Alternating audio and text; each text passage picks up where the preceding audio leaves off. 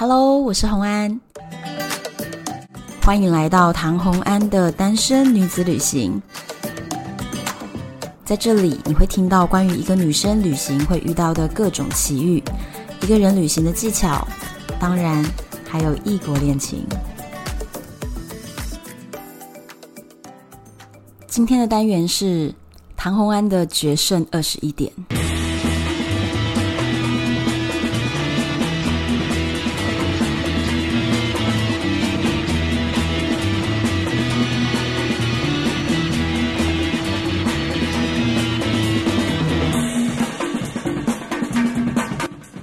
记得上次讲到哪边吗？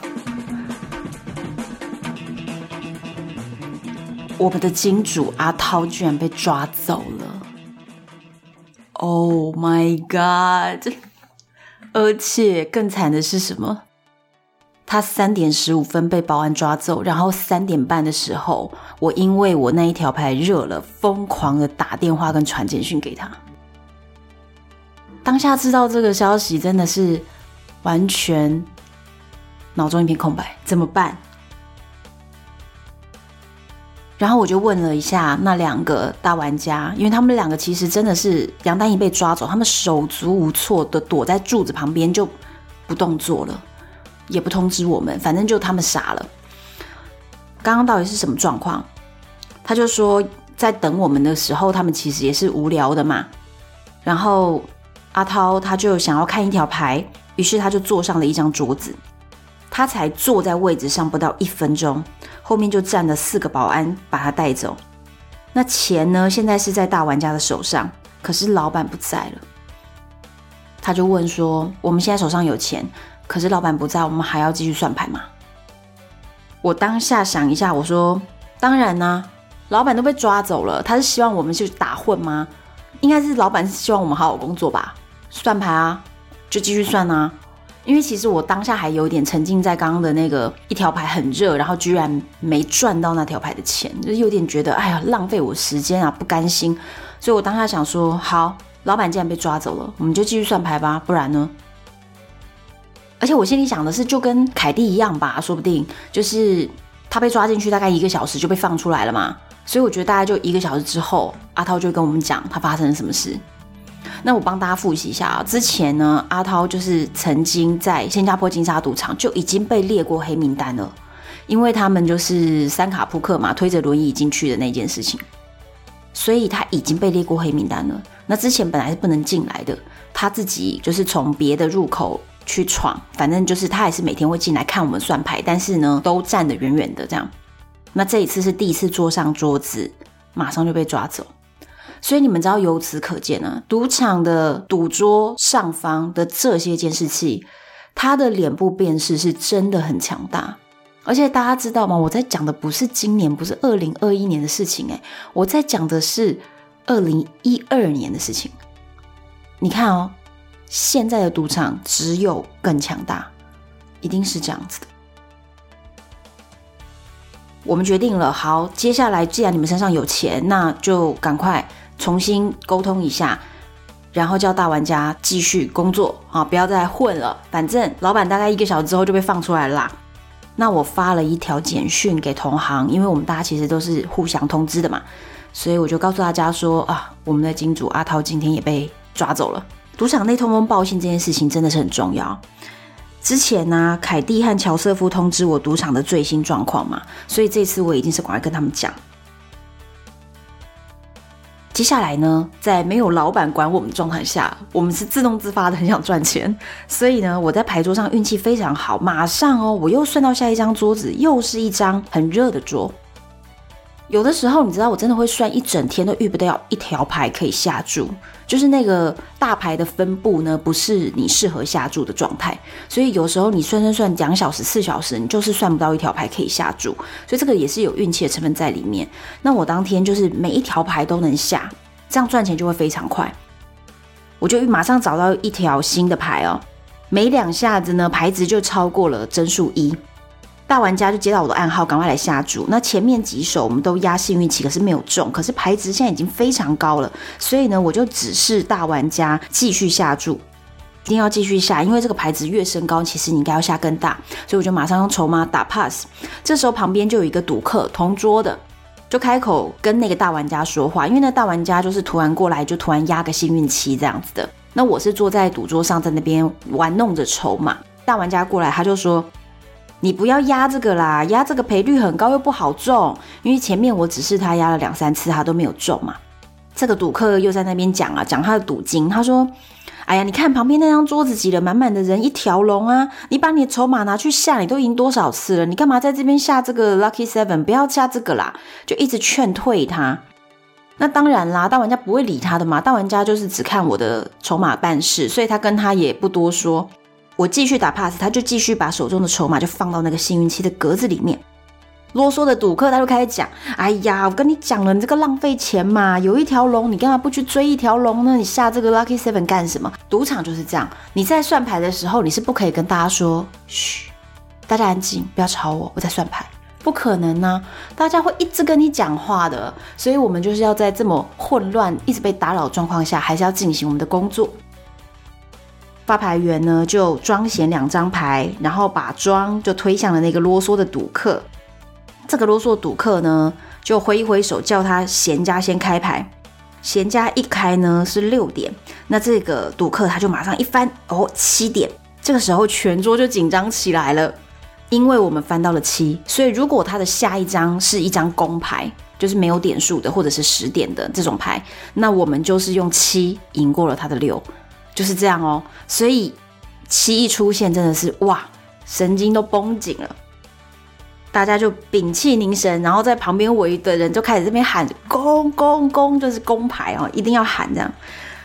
这个时候呢，这个赌客就很慢慢的、慢慢的、慢慢的这样子掀起他的那个牌角，结果突然就超大的动作，把那个牌这样啪翻出来，甩在桌上，然后说“公啦”，这样就是真的被我们等到了，豪气的，整个人兴奋的跳起来，对着我们大玩家说。这把我替你赢的啦，你满足了没？可以走了吗？不要再下幸运期了啦！他就又想劝退我们大玩家。那这一注由于我们压在这上面，所以我们就赚了十一倍哦。所以我们这一注已经下中了。可是啊，我算牌这个时候牌值非常高，所以只出一张七是还可以再下的。所以我又继续把我的筹码呢，就敲出声音，让他知道说我们应该要继续下。他就又再下了一注，压到幸运七的格子里面。就这时候，啰嗦赌客又说：“哎呀，我都帮你赢一注了，你还不走？”下一手牌呢，闲家又开出了六点，那这个啰嗦的赌客就翻出了一张三嘛，紧张兮兮的就把手中的牌呢拖到桌上的四号位置。他们很好笑，他们想要这张牌是四，那加上原本的三，那这样又是七点赢，对不对？那他就希望那张牌是四嘛，那他们都会想要许愿，把那个牌在桌上那个四的数字上摩擦摩擦摩擦摩擦，这个行为很好笑，很像在看那个香港赌牌的电影，就是赌圣搓牌搓一搓就搓出要的牌，就是那种感觉。他们就把牌那边摩擦摩擦，我们当然都希望是可以是四喽。结果他就眯着眼睛，缓缓的掀起一脚之后，又大跳起来，就是啊中啦，然后又是四，所以三跟四又是七点，七点我们又再赢了。我们等于连中了两手幸运七，而且每一注就是赔十一倍，真的超爽。当时呢，非常非常的开心。可是你知道这个时候好内伤哦，超爽哦，但你不能展现出你超爽，因为因为在这个赌桌上，我就是一个从头到尾没有赢钱的人呐、啊，对不对？我只是在那边一直把玩筹码，我没有赢钱呐、所以我虽然很爽，就是哦，我算中了两手幸运气。可是我不能展现出来，我必须要好像觉得哦，这个啰嗦的赌客啊，你好棒哦，然后啊，这个大玩家真幸运，我要展现出很羡慕他们的表情才对吧？对不对？所以你知道吗？算牌也是要有演技的。然后这个时候呢，啰嗦赌客又一直劝退大玩家说：“哎，你满意了吧？我帮你赢两注了啦。”大玩家看了我一眼，可是呢，我继续把玩着我的筹码，因为牌值还是很高，我们还可以继续压。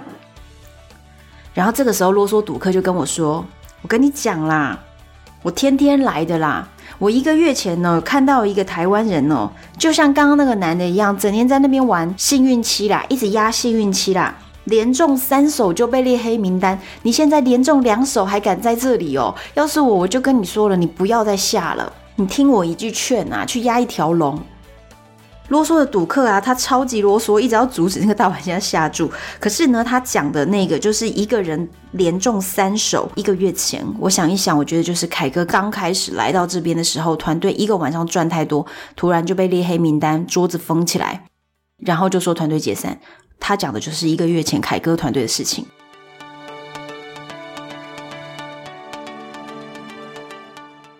这时候啊，我们正在高兴着领了两注钱哦，突然就被前方走道上面小小的骚动就吸引了我们，就想说，哎，什么事情？突然发现，哎，一个、两个、三个、四个保安往门口的方向走，后面，天哪，是阿涛，我们的金主，我们的老板，他手上铐着手铐，天哪，当下真的，哈，就是。怎么会这么严重？因为像凯蒂这种，就一个小时就放走啦，所以阿涛怎么会感觉外面有警车？诶，所以他是被移送警局了吗？怎么会这样？然后当下其实真的很紧张，所以我就站起来这样看了一下。可是我一站起来看，我突然就意识到说，我不能展现得比别人更关心这件事。当然，赌场有引起一些骚动，但是我不能展现得更夸张，我不能好像更在意，因为这样就暴露我身份啦。所以我当下其实就有一点往赌场门口走过去，但是表现得尽可能的看起来像是一个看热闹的赌客。前前后后有八个保安护送他，我亲眼看到他被押上警车。唉，所以阿涛到底会怎么样呢？当下还是蛮紧张。接下来回去继续把我这条牌往下压，知道当天有多好运吗？压中五手幸运期，连压五手，真的当天好爽啊！全桌的赌客、周边的赌客，真的包含这个 dealer 发牌的，目瞪口呆。所以呢，当天虽然老板被抓走了，可是我运气真的非常非常的好。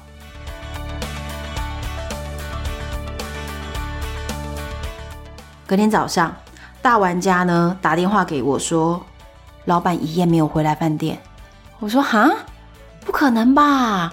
之前凯蒂被抓走一个小时就被放走了，阿高一个晚上没有回到饭店呢。这个到底现在什么情况啊？开始渐渐的比较担心。我跟杨丹心里都开始替他着急，想说，所以他现在需要我们帮助吗？我们需要去把他保释出来吗？那我们也不太懂新加坡的法律啊，心里还想说保释他，我们有钱吗？后来想一想，哦，有拿老板的钱去保释他自己，然后我们可以拿他的钱去找他。可是呢，杨丹又提醒了一件事情，哎，你现在找他，你不是让别人觉得你就是共犯吗？这不能去找他的呀。我说，问题是他如果在那里面其实是需要有人帮忙，然后我们所有人都放了他不管，这也不对吧？到底该怎么做啊？我后来灵机一动，我决定用 Skype 打电话。那 Skype 就是网络电话嘛，它里面就会显示一组当地的号码，但是别人是打不回来的，所以没有办法反向追踪。所以我决定不要用我自己的手机打，我要用 Skype 的账号打给他。然后我打了十几通警局，就是新加坡的警局啦、各个分局啦、各个单位啦，全部都联系，包含新加坡赌场，我全部都联系。那我就假装说我是他女友，然后说他都没回来，发生了什么事？这样好不容易才问到了他在哪里。警察的人跟我说呢，我们是依新加坡法律有权拘留他四十八个小时，明天早上八点开庭。那你是他女朋友，你到时候就过来见他吧。开庭欸，傻眼！开庭，为什么事情会这么大？因为照理说，你知道算牌这件事情没有违反法律哦。算牌只是因为我们有更好的技术，用我们的头脑赢了赌场，而赌场他不爽。我跟你玩我都会输的话，那我不跟你玩行不行？所以就是请你不要再进他们的赌场，就是我不欢迎你这位客人。所以大家知道吗？列黑名单只是我不欢迎你这位客人，这个与法律无关，没有违法的哦。就根本就不违法，那为什么他会被警察带走？为什么会开庭？这个当下真的是不知道为什么。那我们想一想啊，隔天早上八点我们也不敢去啊，因为开庭的时候如果我们去的话，不是马上就被辨认了脸，然后就是把我们都列为共犯吗？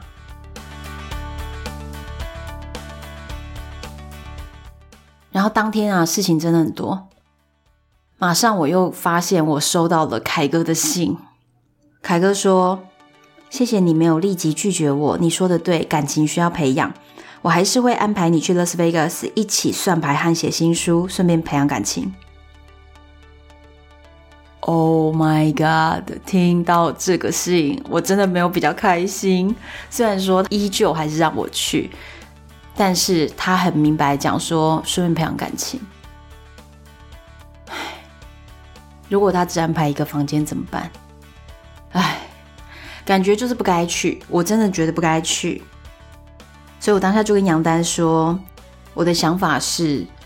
我要想一点拖延的方法，我不要参加凯哥团队了，不想惹祸上身。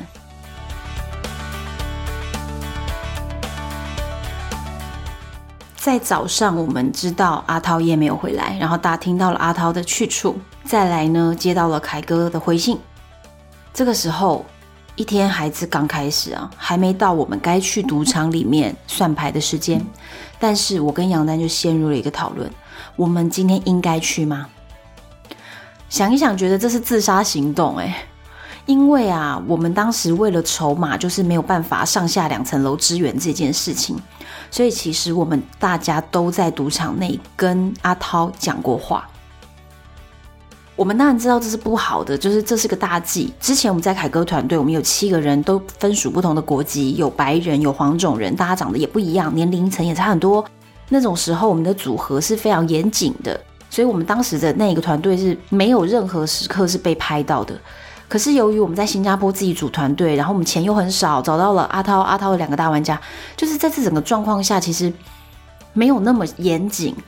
为了筹码的资源问题，所以我们在赌场里面是有交头接耳讲话的。我觉得这个只要他们掉录影带都看到了。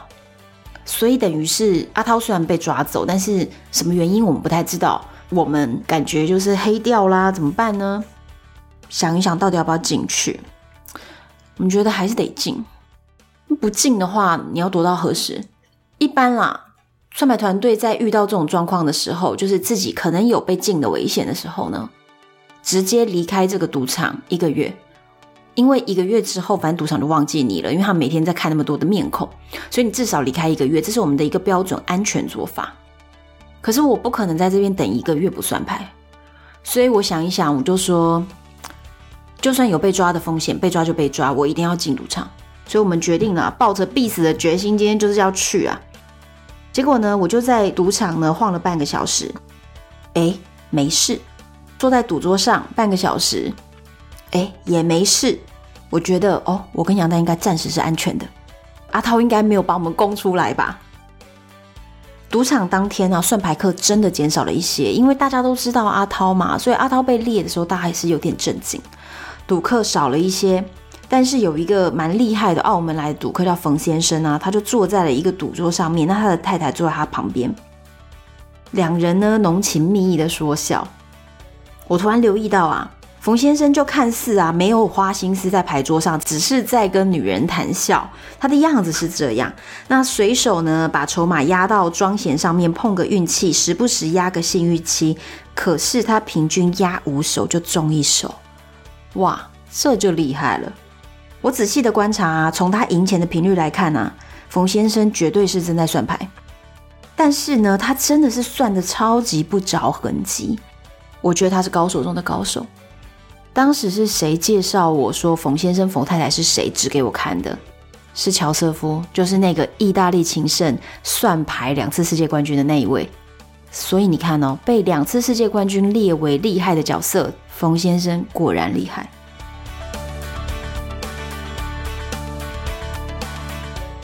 当天呢，我们就决定啊，赶快去想办法搞清楚我们的阿涛到底要怎么营救他。我跟杨丹分头行动，杨丹去找乔瑟夫探听其他的消息，那我约凯蒂碰面。因为乔瑟夫有一百多个国家列黑名单的经验，我觉得他可能会比较知道一些消息嘛，而且他面子那么大，人脉又广。再来呢，凯蒂就是他直接在新加坡上个礼拜被列黑名单，所以我想要问清楚一下里面到底什么状况。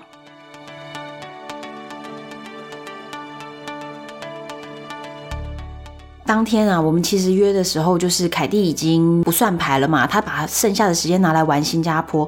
所以我们就在新加坡的那个克拉码头那边呢、一路上往下走，然后散散步，看看风景这样。我就说：“哎、欸，凯蒂，我有一件事情想要跟你说、欸，哎，关于凯哥。”凯蒂就超直接的直接说：“你是要问我跟凯哥的关系吗？”我就说：“哎、我不是要问这个，我是觉得那个是你的私事。我是要跟你说，凯哥写信叫我当他女朋友，我不知道怎么处理。”凯蒂就说：“哈，他信里写什么？”我就把这三封信的内容稍微的转述给他听，结果他很认真的听，中间都没有插话哦。直到我全部都说完了以后，他才开口。他说：“根本一模一样。”我说：“什么东西一模一样？”他说：“他写给我的信的内容也是一模一样。”凯哥当时就是写了类似的信，在 Las Vegas 邀请他一起来亚洲加入算牌团队的。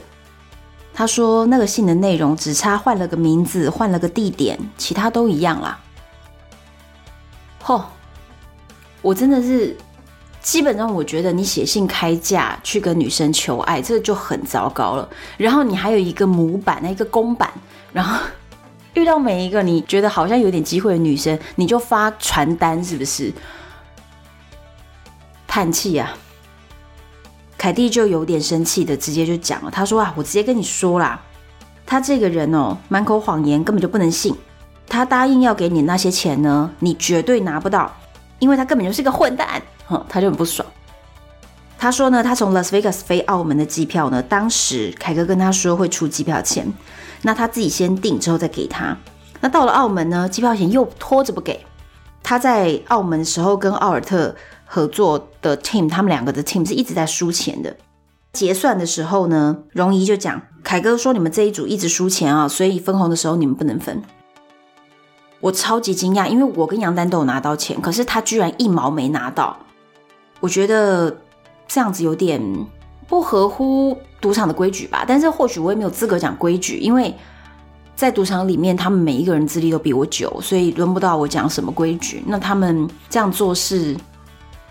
反正凯蒂是很不爽啦，凯蒂就觉得说，大玩家本来就是看暗号行事，怎么还需要承担输赢呢？然后呢，他说了，当天新加坡不是才来算一个晚上，隔天团队就解散了吗？那一个晚上啊，凯蒂一个人就赢到了百分之九十的钱，所以他当天是当算牌者，凯哥当大玩家。结果没想到，在决定解散团队以后结算呢，他分给凯蒂的钱又非常的少，非常少到不合理。他就直问他说：“算牌这当天晚上，新加坡那一天，我就是赚了百分之九十的钱哦，为什么现在分的钱又这么少？”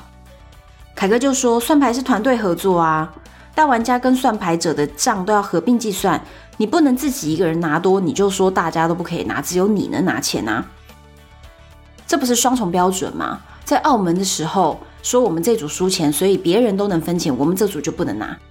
这个时候我赚钱了，又要分给大家，他就很不高兴。最让凯蒂耿耿于怀的事情呢，其实就是当中曾经有一笔账报错了。凯蒂的说法是只是正负写错，那但是呢，凯哥就认为说凯蒂你这样子就是存心污钱。那后来呢，凯蒂就在这件事情上感觉自己人格受辱，所以非常不爽。那接下来到了新加坡，他死硬着要把这笔账算清楚、讲明白，因为他不喜欢那种被诬赖的感觉。然后到最后呢，发现诶，其实凯蒂真的不是他的问题，所以接下来凯蒂就硬是要求凯哥给个道歉，而凯哥死都不道歉。反正就还有这么多的纠结就对了。我就想哈，原来凯蒂跟凯哥中间发生了这么多事情啊。我其实是不想介入他们两个之间的这种纠纷，但是从这件事情就可以看到，其实算牌的这些人里面啊，大家围绕着利益为先，然后在这个利益方面呢，又有很多很多的各种不愉快跟各种摩擦，各种勾心斗角。所以我不知道你们听了这么多集，听到这里有没有更加感觉到，这就是算牌的人的世界？你喜欢这样的世界吗？你喜欢你周边的人总是需要为了钱而勾心斗角吗？你喜欢你周边的人都没有一个人可以相信，然后大家只有利益为先，这样的环境真的是你喜欢的吗？还是说这都不是一个问题？对你来说，其实开心的是在赌场里面算牌，是你觉得很梦幻的一个工作呢？你觉得你的想法是什么？我觉得你们可以留言跟我讲诶。因为当一个这么大的一种赚钱的收入的方式、崭新的方式在你眼前的时候，但是却又有这么多不愉快的点在当中的时候，到底你们把什么东西放得比较重呢？我希望你们可以留言跟我分享，因为这也是我在赌场的过程当中不断不断的在思考的问题。就是我亲眼看到这么多我不喜欢的部分，可是呢，又是一个可以让我在很短时间赚进很多钱的一种，你算是职业吗？我其实这几个月中呢，不断不断的在问我自己。